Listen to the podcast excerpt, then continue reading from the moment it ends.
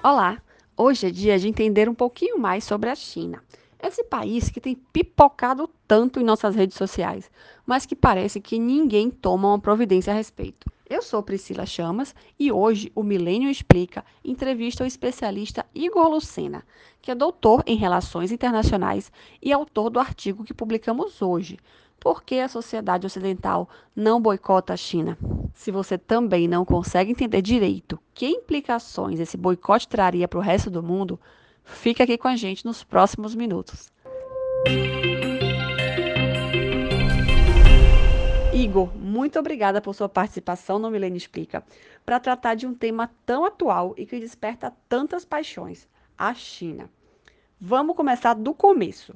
O que, que a China tem? É capitalismo? É socialismo? É uma mistura dos dois? Como é que você explica o regime econômico de lá? Bom, a China tem diversas maneiras de ser analisada do ponto de vista de denominação. Os próprios chineses consideram que o país é um socialismo com características chinesas. Isso significa que é existe uma adaptação e uma evolução do socialismo tradicional criado ainda durante a Revolução Russa, mas com elementos de evolução e de características da própria China. Uh, para a minha visão, a China é politicamente uma ditadura, obviamente, do Partido Único. Entretanto, do ponto de vista político, é um capitalismo extremamente radical, com forte tendência ao lucro, mas a política nacional tem um forte um forte guia, uma forte tendência de ser administrada pelo Estado, principalmente do ponto de vista de projetos estruturantes e de uso intensivo das uh, state-owned enterprises, né, e fundamentalmente uh, dos sovereign wealth funds. Então, ela tem uma visão política de ditadura, mas utiliza radicalmente o capitalismo. Só que o capitalismo, segundo o próprio Deng Xiaoping, é dentro da gaiola do Estado, né? Como se o capitalismo, na visão deles, é um pássaro que voa, mas sempre vai existir a gaiola do Estado maior controlando esse capitalismo. Eu acho que essa é a melhor maneira de descrever a China. Entendi. É, ainda assim, economicamente, eles parecem estar bem melhores que o Brasil, né? Enquanto o Brasil estagnou sua produtividade nas últimas quatro décadas, a China deu um salto produtivo que elevou seu PIB de 115 bilhões até 17,7 trilhões de dólares nessas mesmas quatro décadas. Como isso aconteceu? Bom, é importante dizer que o Brasil estagnou de produtividade por falta de reformas e por cada vez mais um Estado mais intervencionista e menos liberal. Isso foi um dos pontos principais uh, do, da estagnação brasileira e políticas econômicas cada vez mais erráticas e o fato de nós só, só conseguimos de fato uh, uh, sair do período inflacionário com o Plano Real em 1994. Por outro lado, a China não. A China fez diversas reformas estruturantes ainda na década de 70 com Deng Xiaoping, criou zonas de processamento de exportação, uh, diminuiu impostos. Uh, basicamente, não existia nenhum tipo de, de, de, de, direitos sociais ou trabalhistas. Não que isso seja bom, mas isso foi útil, útil durante a China para criar uma capacidade de produção a custos de, de, de capital humano muito baixos. Uh, e, paralelamente a isso, o desenvolvimento chinês acompanhou estágios, estágios saindo da agricultura, passando para um desenvolvimento industrial básico, uh, onde a vantagem competitiva eram os baixos salários, para entrar no sistema de tecnologias médias e hoje em alta tecnologia. Então, uh, paralelamente a isso, os chineses não saíram dos setores, eles continuaram nos setores que, que foram ganhando terreno no mercado internacional, mas ao mesmo tempo foram galgando espaços em novos setores internacionais. E com a política voltada para a exportação, uh, diferentemente do Brasil, que ficou muito tempo na substituição de importações, o que é diametricamente oposto, eles conseguiram fazer com que a economia crescesse e ganharam espaço no planeta inteiro ainda assim continuam sendo uma ditadura. Por que o capitalismo e sua inclusão no mercado global não foram suficientes para transformar a China numa democracia? Bom, uh, existe uma visão uh, que foi equivocada ainda na época do presidente uh, Richard Nixon de que o capitalismo traria a, a, abertura, capitalismo não, né? A abertura comercial da China para o resto do mundo e obviamente a entrada dela no mercado internacional uh, faria com que o capitalismo aflorasse na China e isso se tornasse uma democracia. Oh, o que eles não imaginavam é que a cultura chinesa é completamente diferente das culturas ocidentais e que eles conseguiram encontrar uma maneira de florescer o capitalismo controlando aspectos dele, mas também dando liberdades. Então, criou-se um capitalismo ah, dentro de um sistema socialista ou um sistema que eu posso dizer uh, ditatorial, por assim dizer. E o, o que aconteceu talvez tenha sido o inverso. O modelo de capitalismo, onde o Estado é fortemente presente na economia e que o Estado passa a controlar algumas empresas e influenciar outras, uh, terminou fazendo com que a China exportasse esse modelo.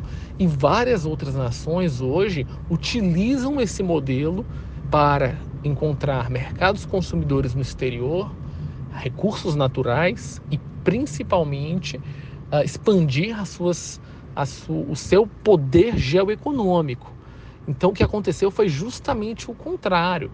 O governo chinês utilizou o capitalismo para os seus próprios interesses uh, de dominação nacional.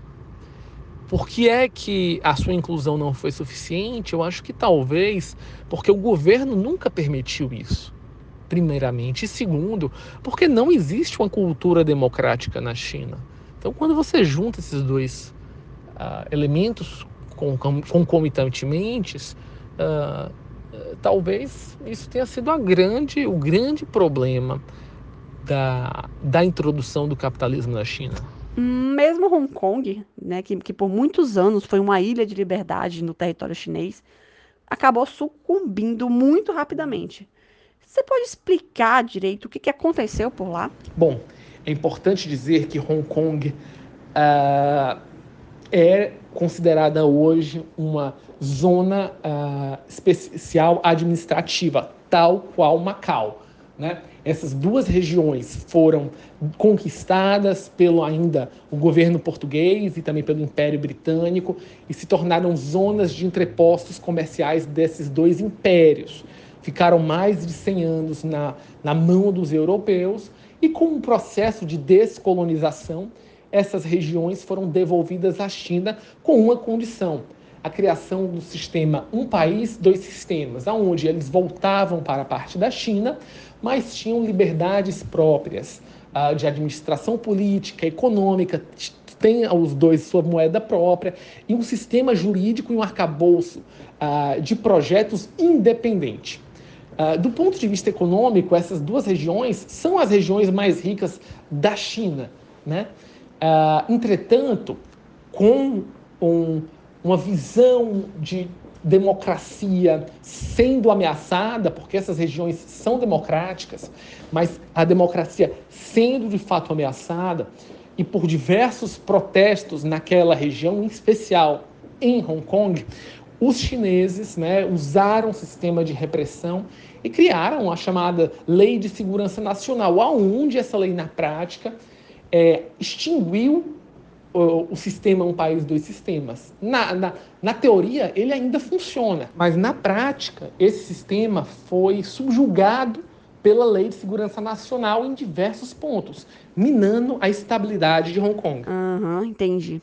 Mas mesmo sem considerar o que aconteceu em Hong Kong, nós chegamos num ponto em que não tem mais dúvida sobre as constantes violações de direitos humanos na China. Nas últimas semanas, estão se popularizando imagens e relatos chocantes de violência e repressão estatal do governo chinês. E ainda assim, a gente não vê nenhum movimento de boicote no mundo ocidental. Por que, que a gente está assistindo a, a, tudo isso tão, passivamente, tão passivamente, né, sem, sem tomar nenhuma providência, nenhuma atitude mais drástica? A probabilidade de que possamos assistir a boicotes à China é muito pequena, porque a China tem uma capacidade de investimento direto estrangeiro nas nações ocidentais muito grande. E essa capacidade injeta muitos recursos uh, em, na Europa, na América Latina, inclusive nos Estados Unidos. Além disso, a China é a maior, uh, tem a maior concentração de mais de 3 bilhões, trilhões de dólares em reservas internacionais. Uh, isso faz com que ela tenha um poder financeiro muito grande. Sem falar do ponto de que hoje a China fica entre o primeiro e o segundo lugar uh, entre transações comerciais de exportação e importação das grandes potências do planeta, do G7 e também do G20. Então, o poder econômico da China é muito grande, tornando quase impossível as nações fazerem boicotes na prática. Por quê? Porque se a gente fosse ver boicote sendo realizado de uma maneira direta, Uh, isso teria um grande efeito negativo nos próprios países que, países que fazem o boicote. Por esse motivo, é muito difícil essas, essas nações realizarem esse tipo de boicote. Uh, se você tirasse, por exemplo, a China do mercado internacional, por exemplo, de carros ou de plásticos, ou até mesmo uh, de produção eh, de commodities, você teria um aumento dos preços absurdos em vários setores. Isso faria com que os custos planetários subisse. E esses custos mais altos impactariam as nações que fizeram os boicotes, tornando o custo de vida mais caro.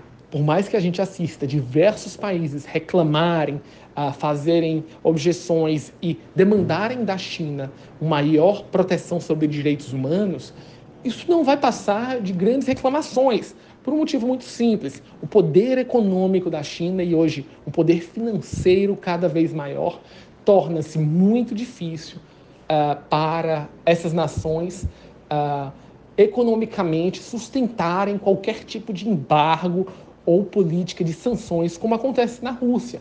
Seria um impacto econômico muito grande. Entendi. É, mas o mundo ocidental tem um plano B ou não há o que fazer em relação a isso? O mundo ocidental pode ter um plano B. Uh, e eu acho que ele está sendo implementado. O que a gente assistiu do ponto de vista das uh, empresas, como por exemplo a Apple ou a Samsung, é criar uma política chamada China Plus One, que é você mantém suas fábricas na China, porque dado toda a infraestrutura, logística, você não consegue substituir de imediato, mas ao mesmo tempo você cria outras opções, como fábricas no Vietnã, na Índia, na própria região de Taiwan. Então, se a Índia, se a China passa a diminuir a sua importância na sua cadeia produtiva, uh, você enfraquece ela de alguma maneira. Entretanto, o mercado consumidor da China, de mais de 400 milhões de habitantes, é muito difícil de ser combatido, entre aspas, porque você não pode ficar de fora desse mercado. Você vai continuar exportando para ele ou tendo fábricas para alimentar esse mercado. Então, na prática, algumas coisas podem fazer, mas pelo tamanho, pela capacidade, é, é, isso ainda está muito na marginalidade do ponto de vista estrutural para a economia ou para, de fato, enfraquecer a China. E você vê alguma saída a médio prazo para os chineses? Os protestos que estão acontecendo lá no país, você acha que eles estão surtindo algum efeito ou só estão deixando o governo ainda mais enfurecido? Eu acredito que esses uh, protestos, na prática, eles fazem o governo mudar sua visão de alcance, o que de fato eles possam fazer relacionados a isso, uh, como mudar né, a, a, a, robustez da política de zero Covid, mas não acredito que na prática isso mude alguma coisa. O aparato chinês de censura, de moderação, de repressão, é muito pesado e já está incrustado dentro da sociedade. Até porque a China teve um breve momento de uma. É, é, de uma democracia parlamentarista que não deu certo. Então, a gente está falando de uma nação e uma cultura com 10 mil anos de, uh, de sistemas feudais, monárquicos e depois de, é, ditatoriais.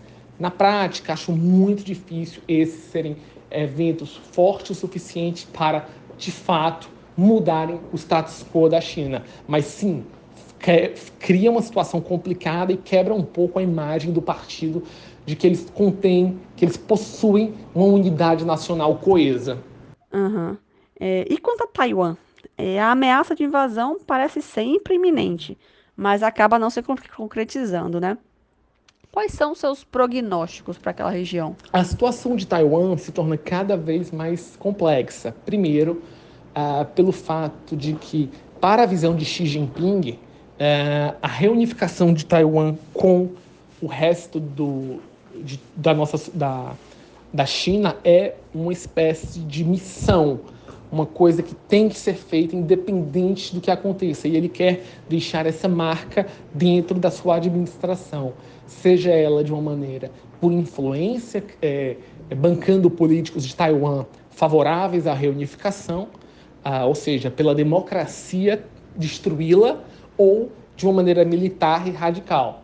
Ah, por mais que eu veja a situação escalando, a guerra na Ucrânia uh, acho que deu uma sobrevida a Taiwan, porque fez com que Taiwan se tornasse uh, mais forte. Taiwan se, uh, basicamente eliminou os, os políticos pró-Pequim depois de que Hong Kong cedeu à política de segurança nacional e eles viram que a política um país dois sistemas na prática não funciona e pode ser derrubada a qualquer momento e essa era uma, uma, uma, uma estratégia que a China queria colocar em Taiwan, se tornar uma zona administrativa especial igual Hong Kong e Macau, então isso também caiu. Agora, na prática, uh, Taiwan se arma mais, se associa mais aos americanos e principalmente a nações democráticas na Ásia, como Japão e Coreia do Sul, para impedir ataques. Até mesmo os japoneses já criaram bases militares muito próximas à região de Taiwan para qualquer tipo de intervenção. Uh, no meu ponto de vista, não acho que a gente vai ver uh, ainda nessa, nessa década uma invasão a Taiwan, mas isso pode sim estar no radar. Entretanto, é muito difícil. Taiwan não é uma Ucrânia, a capacidade de defesa da ilha é muito forte. Obviamente, é infinitamente mais fraca do que a capacidade de, de militar uh, de Hong Kong, mas os americanos já disseram que defenderiam Taiwan com os armamentos militares com unhas e dentes. Então, até mesmo a China talvez não tenha essa. Pode até falar e colocar nos livros e nos prospectos, mas não sei se eles estariam dispostos a bancar um, um ataque militar a Taiwan que colocaria os americanos contra eles e, junto com os americanos, toda a OTAN. Né? Então, de fato, a China pode ser grande, capaz, forte, mas ela mesma sabe dos seus próprios limites.